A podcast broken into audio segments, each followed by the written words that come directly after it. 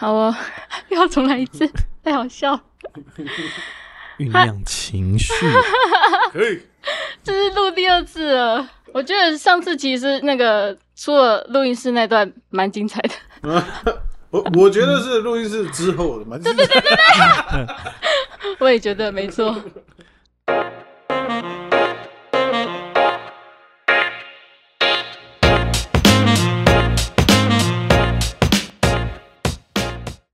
Hello，大家好，我是喇叭小姐，欢迎收听《喇叭小时代》。然后今天很开心可以来到英歌嘛，对不对？对，就，是来到金喇叭铜管五重奏练团的地点。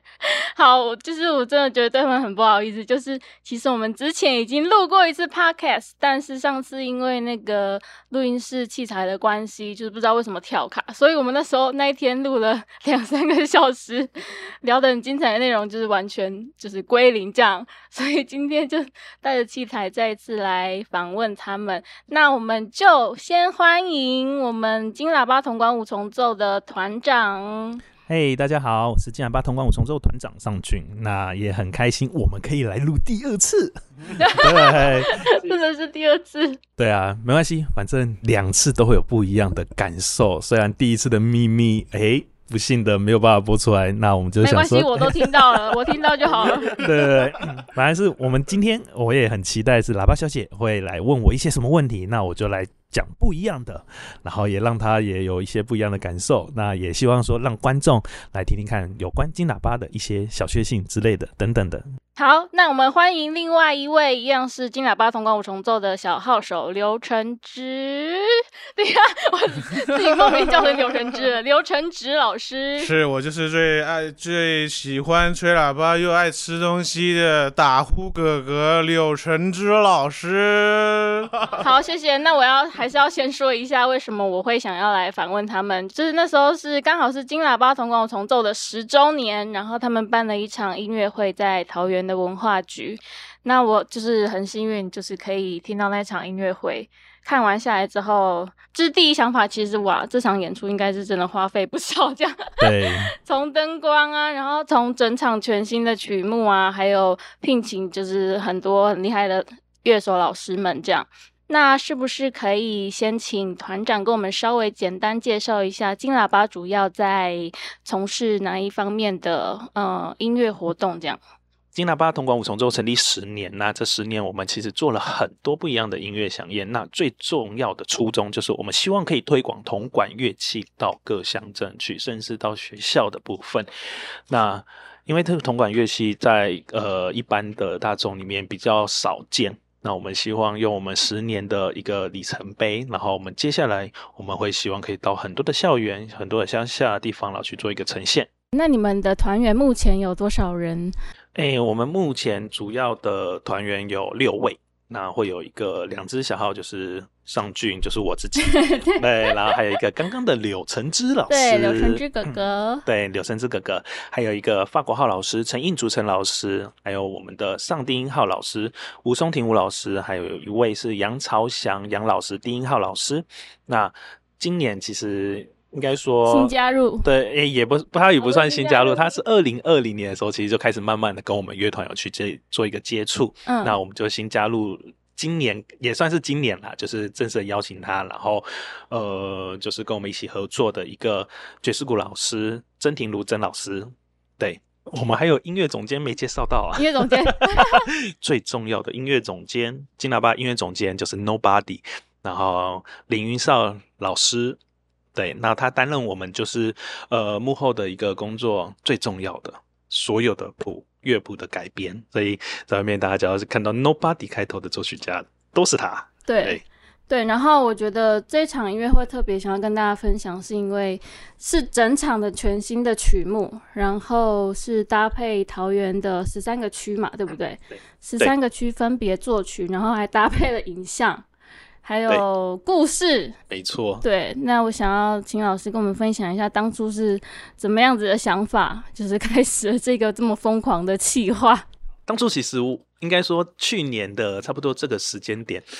我那时候只有脑海中只有想到两个，一个就是我想要做一个整场原创的作品，另外一个哎加一个画面好了，就这样子。那这样子没想到就因为这样子的想法，突然在开车的时候跑出来，对对对，开车的时候突然跑出来以后，我就把这句话写写完了以后，我想说啊，应该就就这样。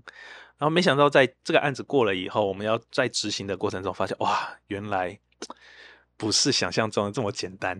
那我们才 慢慢的，因为要应该这样讲，原创作品出来，大家都看听不懂，所以我们后来思考就是，那不如加个故事好了，就那个不如。嗯所以导致我们请了一个呃负责就是要来编故事的一个，他也是音乐界的，嗯，对李伯尼老师。对他虽然他现在在继承家业啊，在家里花脸工作这样子，但是他也是很喜欢音乐，所以他也是我们的那一场的一个幕后的一个制作人。然后开始慢慢故事的脉络开始有出来了以后，我们才开始请了导演去做一个拍摄。嗯然后到最后，柏林就开始交接给我们的另外一个行政总监，也是我们的团员，就是吴松庭吴老师。嗯然后他开始接手以后，全部做一个总整理，然后慢慢的开始把所有的脉络啊理得更清楚，然后演出的中间的桥段要怎么去衔接啊，然后曲目的一个一个排序之类的，那慢慢的东西都雏形都出来了以后，那才有我们十周年的一个样貌。那我想要请问一下，筹备这样一个这么大型的音乐会，大概需要花费多久的前置作业的时间？OK，好。作曲的部分大概花了一二三四五六七八九九个月，九个月，对，我记得有三位作曲老师，没错没错，三位作曲老师。那因为我们这一场总共是编要编十三首歌曲，对原本是想说单独请我们音乐总监去编好了，但是他只回我一句太多，他觉得他没有办法，所以一定要找人支援。所以后来我们找了一个，先是找了一位曾书环曾老师，嗯，然后他也有担任我们这一场呃音乐会的一个指挥跟演奏家，这样长号演奏家。结果后来曾书涵老师跟林云超老师说还是太多啊，所以我又再找了一个 也是吹铜管乐器的李长坤老师，然后他也是吹小喇叭的。那后来他的加入以后，我们就把它分成四四五这样子。最后我们就是邀请了三位作曲家去帮我们去编织四重奏这个音乐这场音乐会的一个曲目的一个部分。对，因为我听你们部分团员说，你们到前一天晚上都还在，就是就是进行到半夜，然后都还在用一些音乐会的东西，包含故事什么，所以那个想法，机器人那个想法是怎么发想出来的？应该说，机器人的想法是当天总裁的时候，那个负责故事的吴松田老师才说，哎、就跟主持人讲说，我要机器人的声音整场嗯，哦，所以他就现场模仿了机器人声音，所以是现场决定的，对，这么理智。所以就是现场，然后把这个 part 搞定这样子。大家可能还没有知道说，呃，是那其实他在讲的音调是 B flat，对，然后我们有些团员在演出的时候想说，哎、那个那时候后来我们下来的时候，有有演出老师问我说，哎、上去。他那个是先录好的吗？是陈子老师录的吗？我说没有，主持人在你后面用讲的。对，我那时候想说，这是 live 还是现场？这还是先预录好的？对，所以我们后来就是把那个把主持人放在幕后的部分，他觉得这样子他不用一下进一下出，这样子在后面诶有一个互动，诶感觉也不错。而且他在台上就是跟你对话这样。对，所以我就有一个还蛮有趣的一个东西。对，我记得那个机器人声音一出来的时候，台下小朋友笑得很开心。对，然后他因为他模仿的就是那个腔调，所以他们他一下来说团长这场真的是很累。对 你都讲到这样子了，你要不要介绍一下我们那个时候的？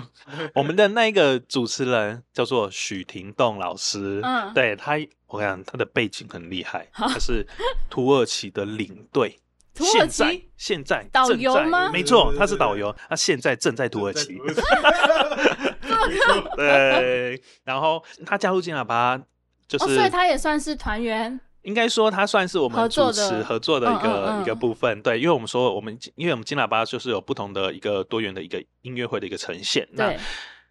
许天栋老师他是主要是担任我们的宾果音乐会嗯，的一个主持的一个部分。那他有另外一个名称叫做鲑鱼哥哥。鲑鱼哥哥。啊，为什么会有鲑鱼哥哥？因为在二零二零年的时候，那时候不是说只要有鲑鱼两个字就可以免费什么吃到饱之类的，所以很多人都跑去改名叫鲑鱼。他也去改名了吗？没有，我们就是趁着那个潮流，然后我们就说，那你他也不知道叫什么哥哥好了，那就叫鲑鱼哥哥。嗯，对，我们甚至还想说买一只鲑鱼戴到他头上，他说实在是有违他的形象啊。感觉蛮不错的啊、对，所以他人现在在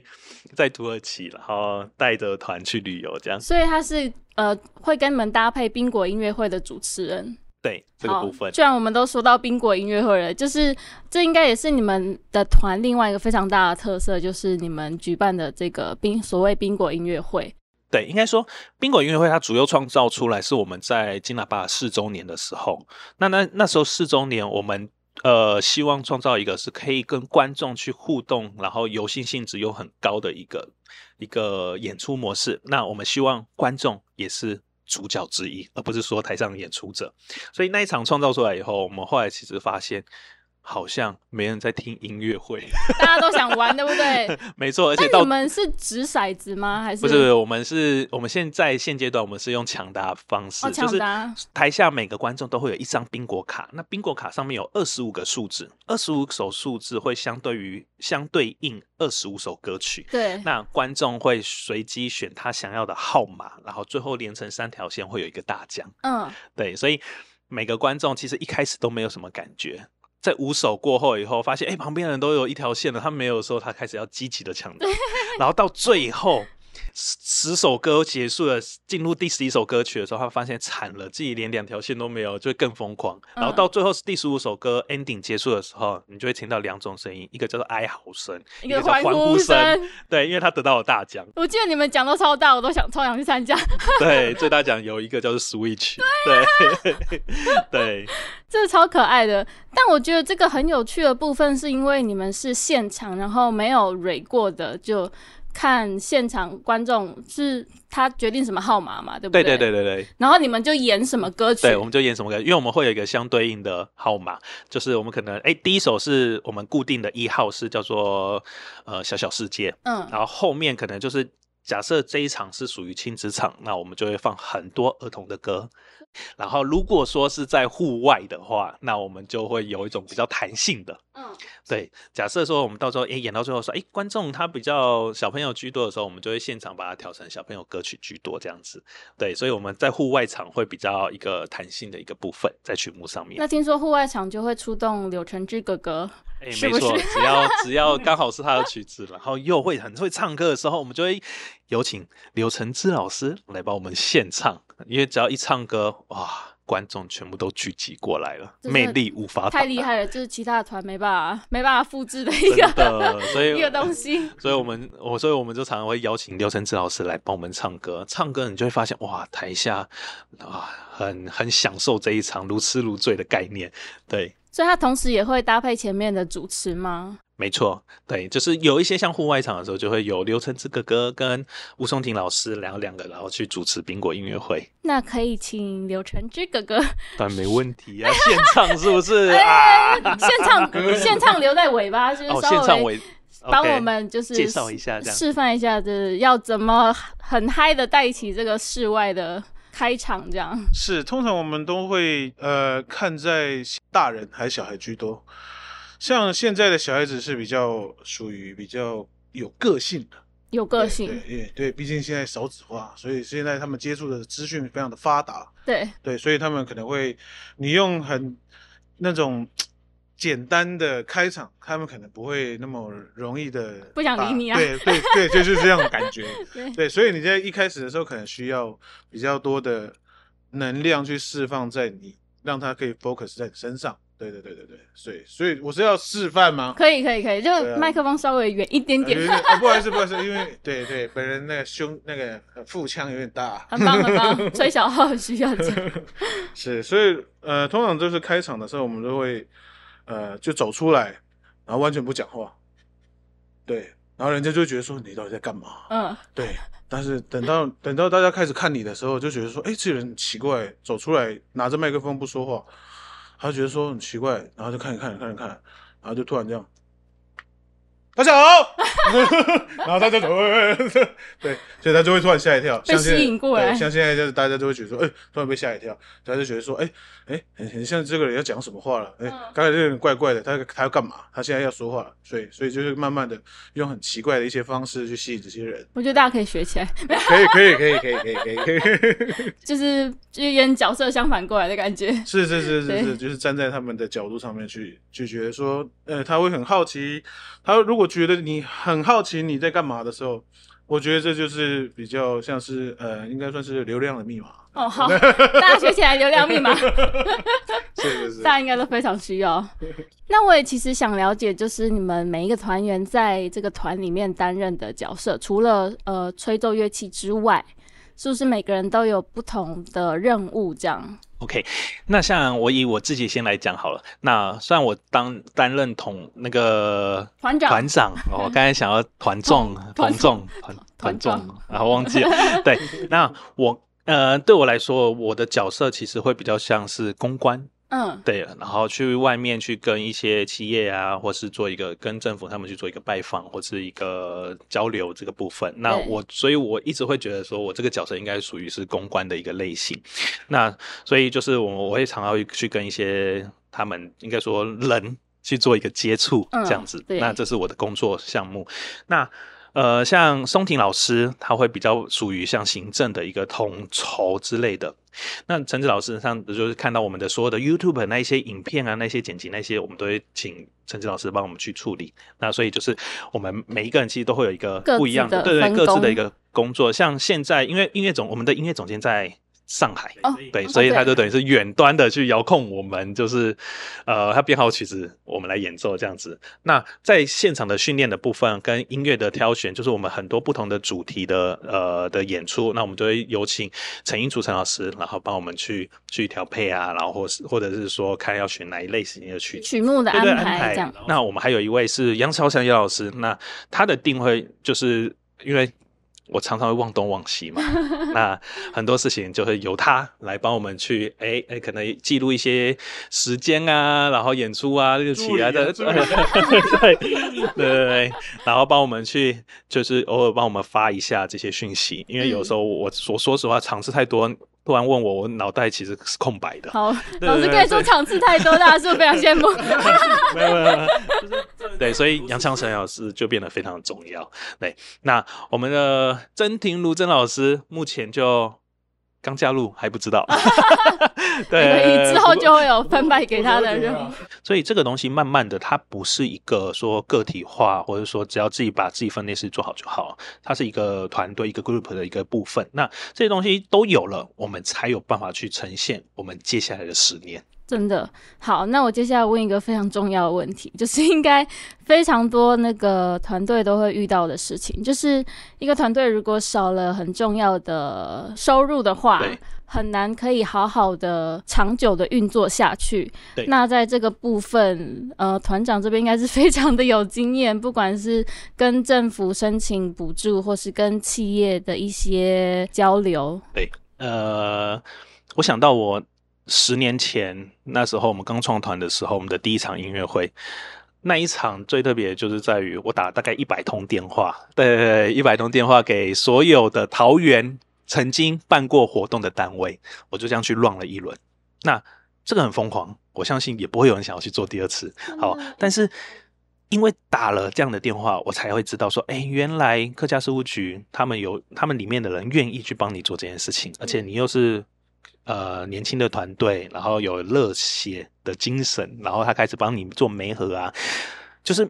我们在做很多事情，其实就是要勇敢去跨出你觉得不可能，对对不可能的那一件 那一那一步。当你跨出去了以后，你就发现，哎，原来很多人愿意去帮你。对，好，所以经过了那一次以后，开始又跟了文化局的那个承办人员去做接触。那时候我印象很深刻，是我们金喇叭那时候没有立案，就把名字取好。然后我们那时候去文化局要投案的时候，他们说：“哎，你们你们要赶快立案，然后那个案子才可以申请。”那我说：“那我我这样我案子我要怎么申请？那我可以先拿我们家花店的盈利的那个 立案的那个。”他说：“好，没关系，你们先用。”所以我觉得现在想想蛮荒唐的，为什么？就是怎么会有人申请补助案是用别人跟对对 一个跟自己团体不相干对，完全不是艺文团队，是商业行为的盈利盈利单位去做申请的。对但是那，文化局让我们过了，然后完毕以后叫我们赶快去立案，所以我也是因为那那时候文化局的提醒，所以我去做金喇叭一个立案。完毕以后，我们就开始呃去跟政府单位去做一个申请补助。然后我们那时候其实也是最疯狂的演出的部分，记得那时候文化局给了七场的活动。那，七场这个活动，我们想说啊，这么热血，那我们就大胆的尝试七场。用七个主题，然后每一场大概有十首歌曲全新的。我们的音乐总监就在那半年大概编了七十首歌。你们从一开始就已经在挑战全新的。对，我们从那时候开始，我们就是一直在编曲，一直在编曲，因为我们想要的歌曲找不到。对，那很常会遇到这种状况。然后那时候音乐总监他只是说，我以前大学的时候有编过曲，那他说他不会做行政，不会做公关，那他就负责歌曲的部分，所以他认领这一 part。所以最后才成就他现在，他编了很多歌曲，大概有两三百首了。我觉得应该吹过童舞的人，大家都有吹过他的 他的歌曲了。对，那他我觉得这个也是一个慢慢的一个培养。所以刚刚的问题是，乐团如果最重要的金钱收入到底要怎么来？那就是多往外去找一些资源，然后去多认识一些人。再来就是，呃，应该说我有一个演出的一个定律啦，就是。当你今天主办的越多活动的时候，其实你就会越多人找你去做一些不一样的演出。嗯，因为被看见的机会更多。没错，假设你今天演了十场是自己主办的，你就会有跳出二到市场是公关公司来找你。嗯，或是别人看到说，哎，那个金喇叭这么多活动，那我们也来邀请他来演一下好。那他经验其实也蛮丰富的，那也不一样的主题这样子。所以我会，我通常都会有一个比例，大概五比一或是。五比二左右的一个一个模式，对，所以为什么会慢慢的去创造出更多的活动，就是因为我觉得可以让大家看到，你才会有更多的工作机会。我觉得这是呃所谓演艺团体一个非常重要的核心，就是如果你没有了演出，就是它就不算是一个所谓演艺团体。对，就很多人会觉得好像需要靠其他，就是我先把自己宣传出去，然后靠。非演出之外的活动来行销，但我觉得这个演出的核心是不能对不能少的。对，因为你有演出，观众会看到，那你就会很多的记录。说说到记录，我觉得我们好像漏了一个人。金喇叭其实还有一个最重要的隐藏人物，隐藏人物是摄影师 陈胜环老师。对，一直忘记他。啊，因为想到记录，现在补进来了。对对对。为什么为什么要讲到记录？就是因为我们那时候创团一定要有一个摄影师帮我们拍照、帮我们摄影，我们才有办法去投案。嗯，因为有当初他的记录，所以我们留了很多的一些我们这十年下来的一些，不管是影片啊，或是照片。对。然后在我们去做一个宣传啊，或者是在做跟文化部、文化部、文化局或是各单位去做交流的时候，我们可以呈现我们的一些影片跟照片去给他们看，说。这是我们乐团曾经做过这些活动，那就可以给他们去参与，因为还是很多人不知道什么叫做潼关五重奏。对对，或者说哎，这不就五支萨克斯风吗？对，然后我就哎，哦，好好好，这个部分。对，所以我觉得为什么要很积极的去推动铜管乐器，就是因为萨克斯风，对，萨克斯风大家都那个。大家大大大家都知道嘛？那我会希望说可以推广铜管乐器出去，这样子可以澄清一下啊。萨克斯风 其实是木管乐器，对，萨克斯风是木管乐器，对，因为吹奏的方式不同。那我会觉得说，哎，反正金喇叭。就是推动铜管乐器这个部分，那我们就希望说可以诶用不一样的方式去做一个呈现。对，那其实除了金钱之外，就是一个团可以营运下去，人团员之间的相处跟呃处不处得来，其实也是另外一个非常大的问题。对，但我不晓得，就是老师你们有没有遇到这方面，就是在就是团员的相处。好，就是团员的有没有一些什么摩擦磨合啊？应该讲说，我们我们通常摩擦是一定会有，嗯，但是我们摩擦有的时候是针对事情，好，我们不会去针对人。但是你说每个人会不会有脾气？有，每个人脾气很硬，并金喇叭脾气应该都每个都很臭了。但是我说我说实话，真的是这样子。为什么？我们当初创团团员、音乐总监跟行政总监曾经在台北一零一那个新义区的搜狗前面吵架。才能打起来，对，完全无法制止。我站在中间，哎，我就看他们两个，哇，大吼大叫啊，指来指去，推来推去。但是隔天我们还是正常的练团，对，哎，就没事。因为为什么？行政有行政的立场，他没有办法被音乐说服；但音乐有音乐的立场，没有办法被行政说服。那这个最后要怎么怎么解决？呃，隔一天以后睡觉起来喝一杯就好了。哦，喝一杯就好了。啊对，然后就是咖，对，就是其实我觉得每个人都应该要有脾气，嗯，对，然后每个人都要坚持他自己的。但一定有对，应该说有对有错吗？我觉得也不一定。但是，呃，每个人的价值观跟认知它是不同的，这个东西是要被磨合的。你长时间相处在一起，你才会知道哦，原来这个人这个是这样的个性，他有坚持的点，他有什么东西。那呃，不是说你坚持就一定是好的，不是，就是在磨合团队里面，我们是一个 team，所以他磨合的当中，他一定会慢慢的去去变圆润。所以为什么我会常常会跟大家讲说，我还是喜欢有固定的团员或者什么，因为他那种感情跟那个默契不会是突然今天有 case 我们接了马上练就会有的，对，那个东西是长久下来的，所以我觉得这个东呃这个东西累积下来完毕以后，它就是可能会比你家人还更亲近的，也说不定。这种东西是一个磨磨合，所以我其实我们以前刚创团的时候，我最喜欢就是我们会集训，集训好集训，好特别。我们会有寒训跟暑训，是要出去玩吗？没有就在、就在这里，然后三餐练团，三餐吃饭，哇，好开会，好热血哦打麻将没有啦，打麻将。跟喝酒。对对，就是所有都在同一个空间。像我们现在虽然大家都有家庭了，对，所以我们会可能就是我们可能会呃例例如说，我们可能去比较远，我们就希望说，哎，全部人都在惜家，家带大家一起就出去。玩。我们演出顺便出去玩，那大家也不用去呃出这个费用，就由金喇叭去吸收。对，那我觉得这是一个等于是一个团队旅行的一个部分，因为我讲一个比较不一样的好了，就是嗯我的认知是，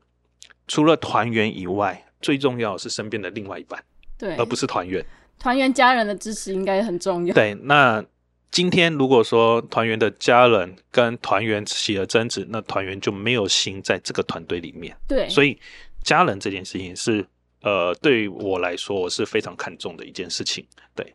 为什么会这样讲？是因为当我当我今天我老婆生气啊，我就惨了，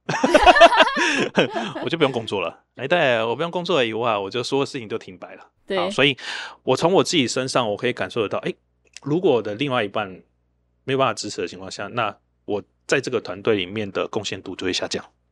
所以我喜欢的是，我会常常会把他们都是身边的一家人把他拉进来，大家一起加入这个团队，进来，然后不管是做幕后的啊，或者什么什么，我觉得它是一个 team 的一个感觉。就大家都认同这个团体的付出。对对对，对对，就是不是说我们五个人演出就是五个人演出，应该说现在是六个人，不是演完哎就没事了，没有，就是其他的向心力其实是很重要的。对，大概是这样。好，有应成这应应应该也是说 变相的是，哎，让其实家里人知道你到底在干嘛。让他们放心，是不是？不会乱跑的意思是不是啊？对对对，让家人我们安心。我们顶多集体乱跑，有没有？对对对，所以我常常会，我们常常就像我们明年啊，我们接了一个活动，台东对不对嗯的案子，但是要去绿岛。我说，哎、去绿岛，那大家都没去过，那全部人一起出去玩好了。好棒哦！哎、对，演出嘛，然后去那边玩个三天两夜嘛，然后费用就是由乐团去支出，这样，哎、这种感觉就不一样。所以就等于是，我觉得这这个就是一种大家可以有一个呃增加大家向心力的一个部分。我觉得那个出去玩，家人一起同游，然后由乐团支出这个部分太厉害了。那这个就要说到这个所谓乐团的财务管理的部分，就是我上次有听团长说，就是你们除就比如说出去一场演出，除了乐手的演出费之外，你们还会有一部分是直接入到乐团的公积金嘛？对，应该讲说我们的经费的一个部分的呃的运用，我们大部分都是演出费完毕以后，我们会去扣掉，然后剩下是归人事成本，因为我们现在在。经营未来的一个部分会落在行政团队上面，对，就是我上次有听你们，我觉得这个部分就是超令人羡慕的，就是现任现役的团员，如果之后有一天没有办法继续在这个吹奏的位置上的话，会转成幕后的行政团队，对，然后是林月星，是不是？对，就是这个是我？对，可以可以没关系，就是这个是我接下来未来在规划的一个部分，因为这个因为一个团队，它毕我这样讲好了，毕竟我们在吹乐器，甚至我可能之后就是也转去幕后，嗯因为可能连演出时间也不一定对，不一定可以谈谈得拢，或是我可以达得到，因为我可能我还有很多事情要去做。对，那这时候我有哎其他的演出老师来去支援，我觉得也不错。那我们就可以很多的慢慢的开始年纪到了或者怎么样，他想要转幕后，我们就是让他有另外一个方向去走。对，因为我觉得这样子才可以让乐团越来越大。所以未来看到可能不叫做金喇叭同款五重奏了，叫金喇叭乐团。嗯，对，然后不管是什么样的形式，那我觉得这个毕竟它是一个要越滚越大的雪球。就把它变成一个品品牌形象在经营的概念。对，因为我们这一辈其实在做的跟上一辈其实是很不一样的一个部分。那我们会希望说，可以让我们这一辈的工作机会再更多。那在更多的情况下，不是说所谓的扩大乐团啊，让很多人来参与音乐会啊、演出啊，然后领一点点的钱，不是？是我会希望先把我们自己的核心的人物，嗯，那让他们都有一个稳定的饭碗。对然后保障他们，不管是在教学上面或是演出上面，对，所以对于金喇叭来说的话，呃，我们的未来不是只单纯演出，我们也希望可以传承到下一代，在教育的一个部分，这样。好，那我们知道今年是十周年嘛，那听说你们已经在开始筹划明年十一周年的音乐会特别企划了，没错对我们对，我们刚才还在想说，是还有一年的筹备时间，可能没有一年了。那我们明年其实有两个很大的一个案子，一个叫做十一周年的一个音乐会，一个在讲多元民族故事的一个音乐会。那也是会立即在桃园对，它也是在分，那个文化局演艺厅，桃园市政府文化局演艺厅。然后另外一个是在新竹生活美学馆，然后我们帮我们承接他们，帮他们的那个工会堂，一个百年纪念的一个工会堂，然后去做他们的属于他们的音乐，嗯，然后由我们那个十重奏的模式去做一个呈现。就跟今年一样的对对对对，我们会用一个比较大的一个声势的一个方式，然后去做一个呈现，然后帮他们去推他们的工百年工会堂这个地方。嗯，对，因为我觉得它那个工会堂其实里面有很多历史的故事，而且跟音乐的文化去做一个结合的时候，可以让更多的人去认识到他们那个单位，而且我们会希望说这个具有教育意义的呈现，未来我们会希望把它这个东西变成一个光碟，甚至一个音一个档案的一个部分，然后给所有的。那个学校去做一个教育推广的，应该应该说，可能在他们的艺术人文的一个部分，让他们去做一个呈现。对，这样听起来，其实金喇叭不管在演奏上，在整个团队的运作上，甚至已经向下扎根到所谓教育的层面。那就是我想，就是蛮好奇各位团员们是怎么保持这样子非常高度的热情，就是一直在说热情的部分，我觉得对我自己来说是一个成就感。嗯对我接到一个 case，我就会觉得啊，好爽。对，那虽然对于其他老师可能不是这样的感觉，但是因为我自己的角色是公关，嗯所以我今天只要接到一场，我就会有一种成就感。那我今天接到很多场，我就觉得哇，那我现在的方向是对的，那我就拼命接，然后后面就会拼命有人骂我。行政行政团队的部分，对后援的部，分，就是一直接，一直接，一直接，然后后面一直无法、无法、无法负荷的情况下，然后就会听到哎、很多话，很多话都会跑出来，很多声音就会跑出来。但是就代表说，哎、我的方向是对的，那我可以去做这些事情的情况下，呃，我就对我自己个人来说，它就是一个成就感的一个呈现。嗯那我就会。哎，不管他们了，我就先先接再说嘛，对先冲了再对说先先接再说啊，因为毕竟我这个位置如果没有做这件事情，那就不会有后面。对，对，所以我觉得就是对我自己来说，这是很大的成就。那对于陈志老师呢，我们就请刘晨志老师帮我们讲喽。哎，呃，对于呃吹金喇叭的展现这个热情的感觉，应该说是在演出当当下，下，观众给你的眼回馈眼神的回馈，对对，对，是是很重要的。然后在，因为都是在演出的当下都是 face to face，就是对于他们来说，所以所以很直观的可以马上感受到他们他们想要的是什么。对，对，所以，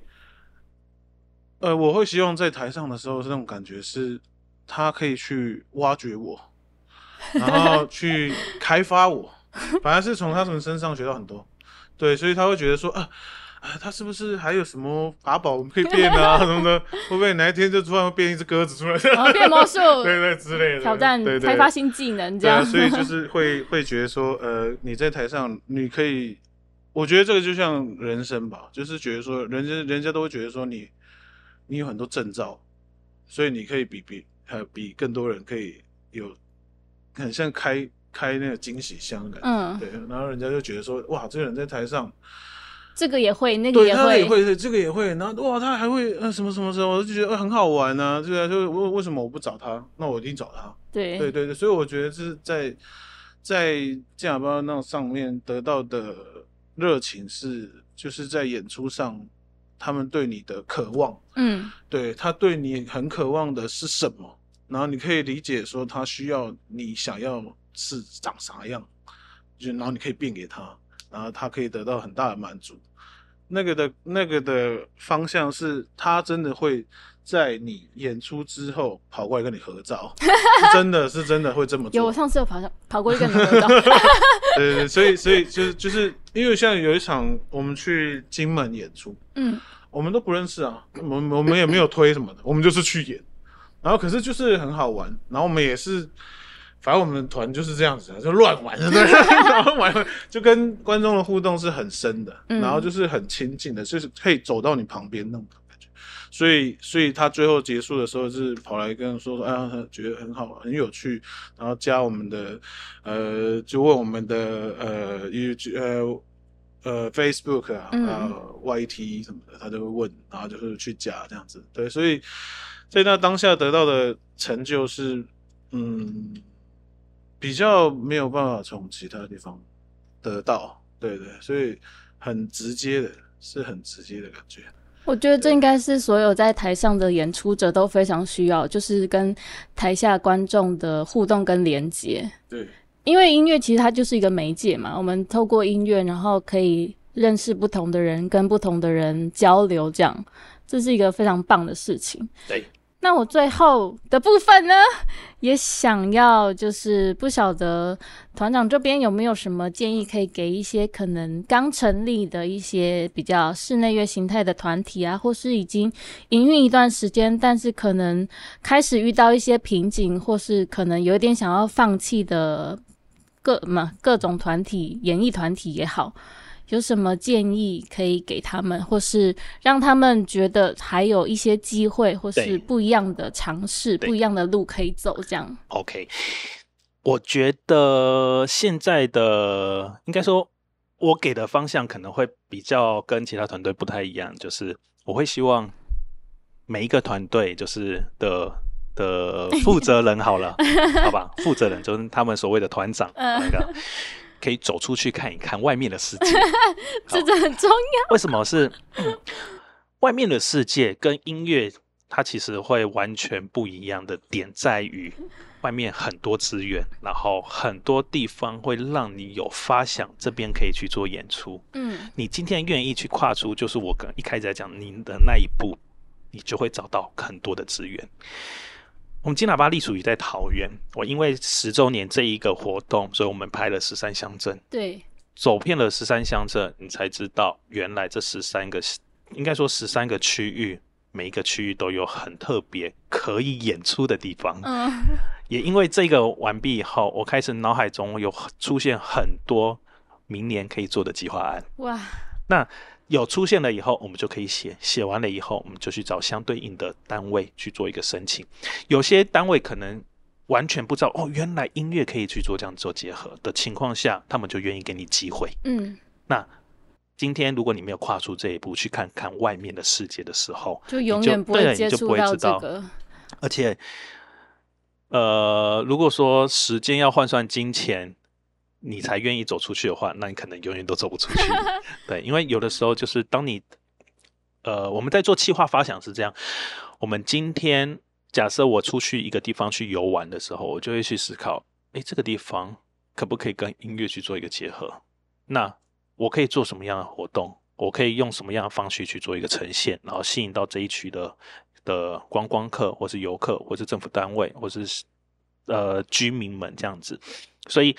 我们当我们人只要离开家里走出去的时候，你就可以开始做发想。嗯所以所有东西起头都是你有没有去思考这件事情，有了再把它写成计划案，最后再去找相对应的单位或是企业家。所以这些东西都是要有负责人或是那一团的一个中心的核心的一个的角色的那个人，他愿不愿意去做这件事情。嗯但这件事情跟钱没有关系。嗯因为你不会知道说未来这件事情成了以后会不会有钱或是没钱，但是你不做永远不会有钱。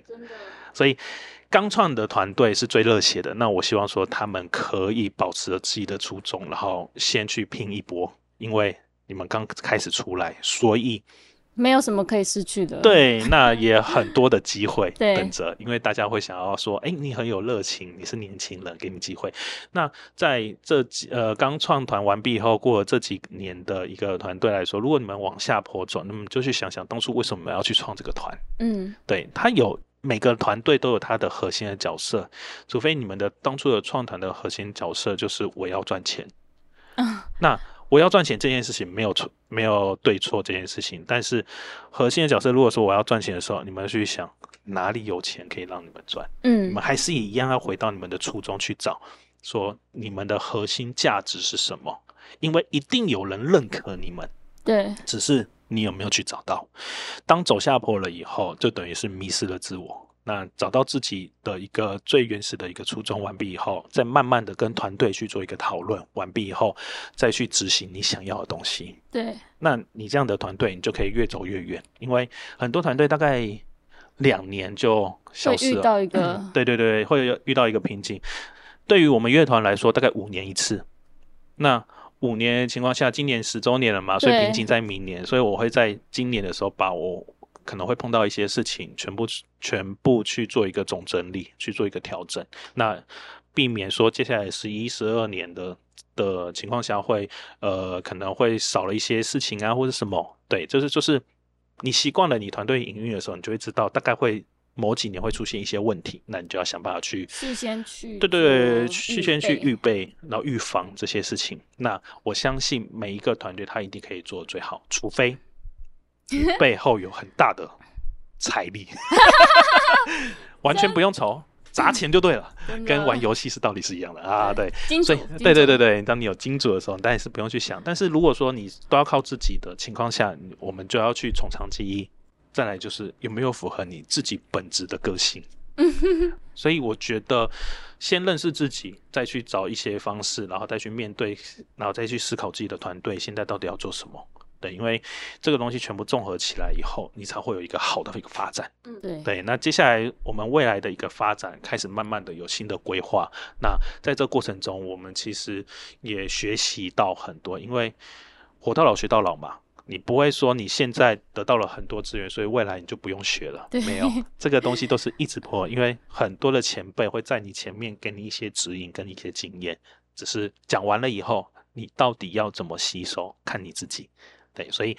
这是我过去这十年的一个经历。对，大概是这样。谢谢老师的分享，然后我觉得非常棒，是因为就是今天除了听到就是每个人因为有自己不同的性质跟特性，然后非常需要好好认识自己之后，然后将对的人放在对的位置上，这是非常重要的一件事情。然后最后就是，如果有一个好的团队能够一起共同来完成某一件事情，或是大家朝同一个目相。梦，大家朝同一个目标前进也是非常重要的。那我觉得有时候大家可能会现在就是所谓现实跟理想面的拉扯，就是我们到底是要为了赚钱，或是要为了所谓呃艺术去 去做这件事情。但是我觉得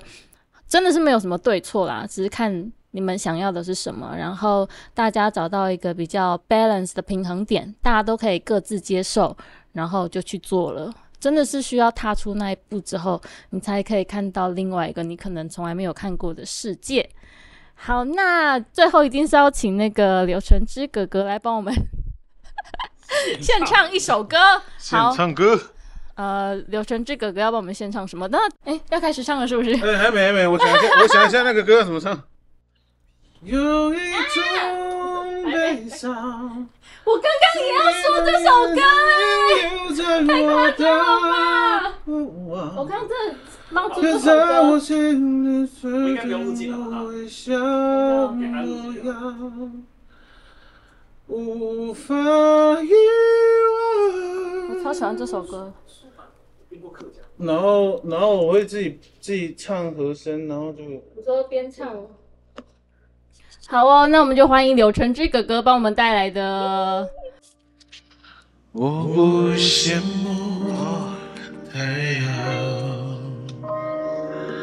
照不了你过往。我找人家，我找 有些黑暗，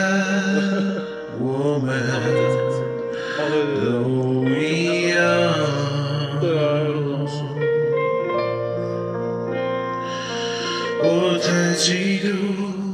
时光。能离开的大方，不用开口，也就无需躲藏。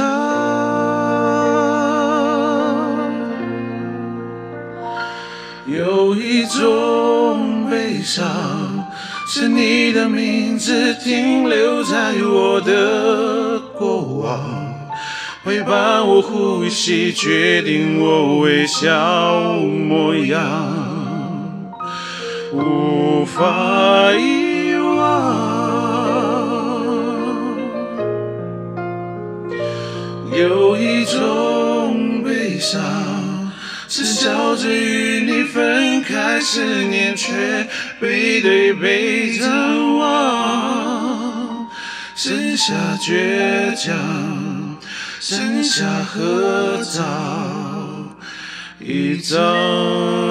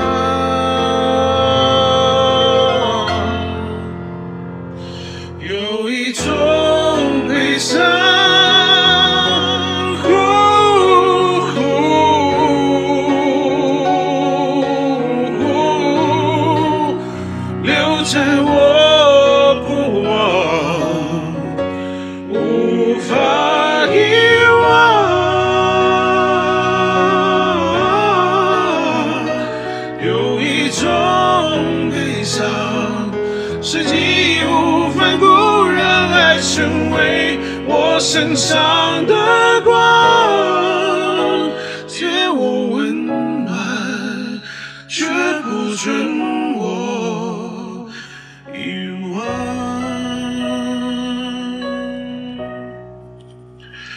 有一种悲伤，不想要与你分开，思念才背对背张望。你是说，是合照一张。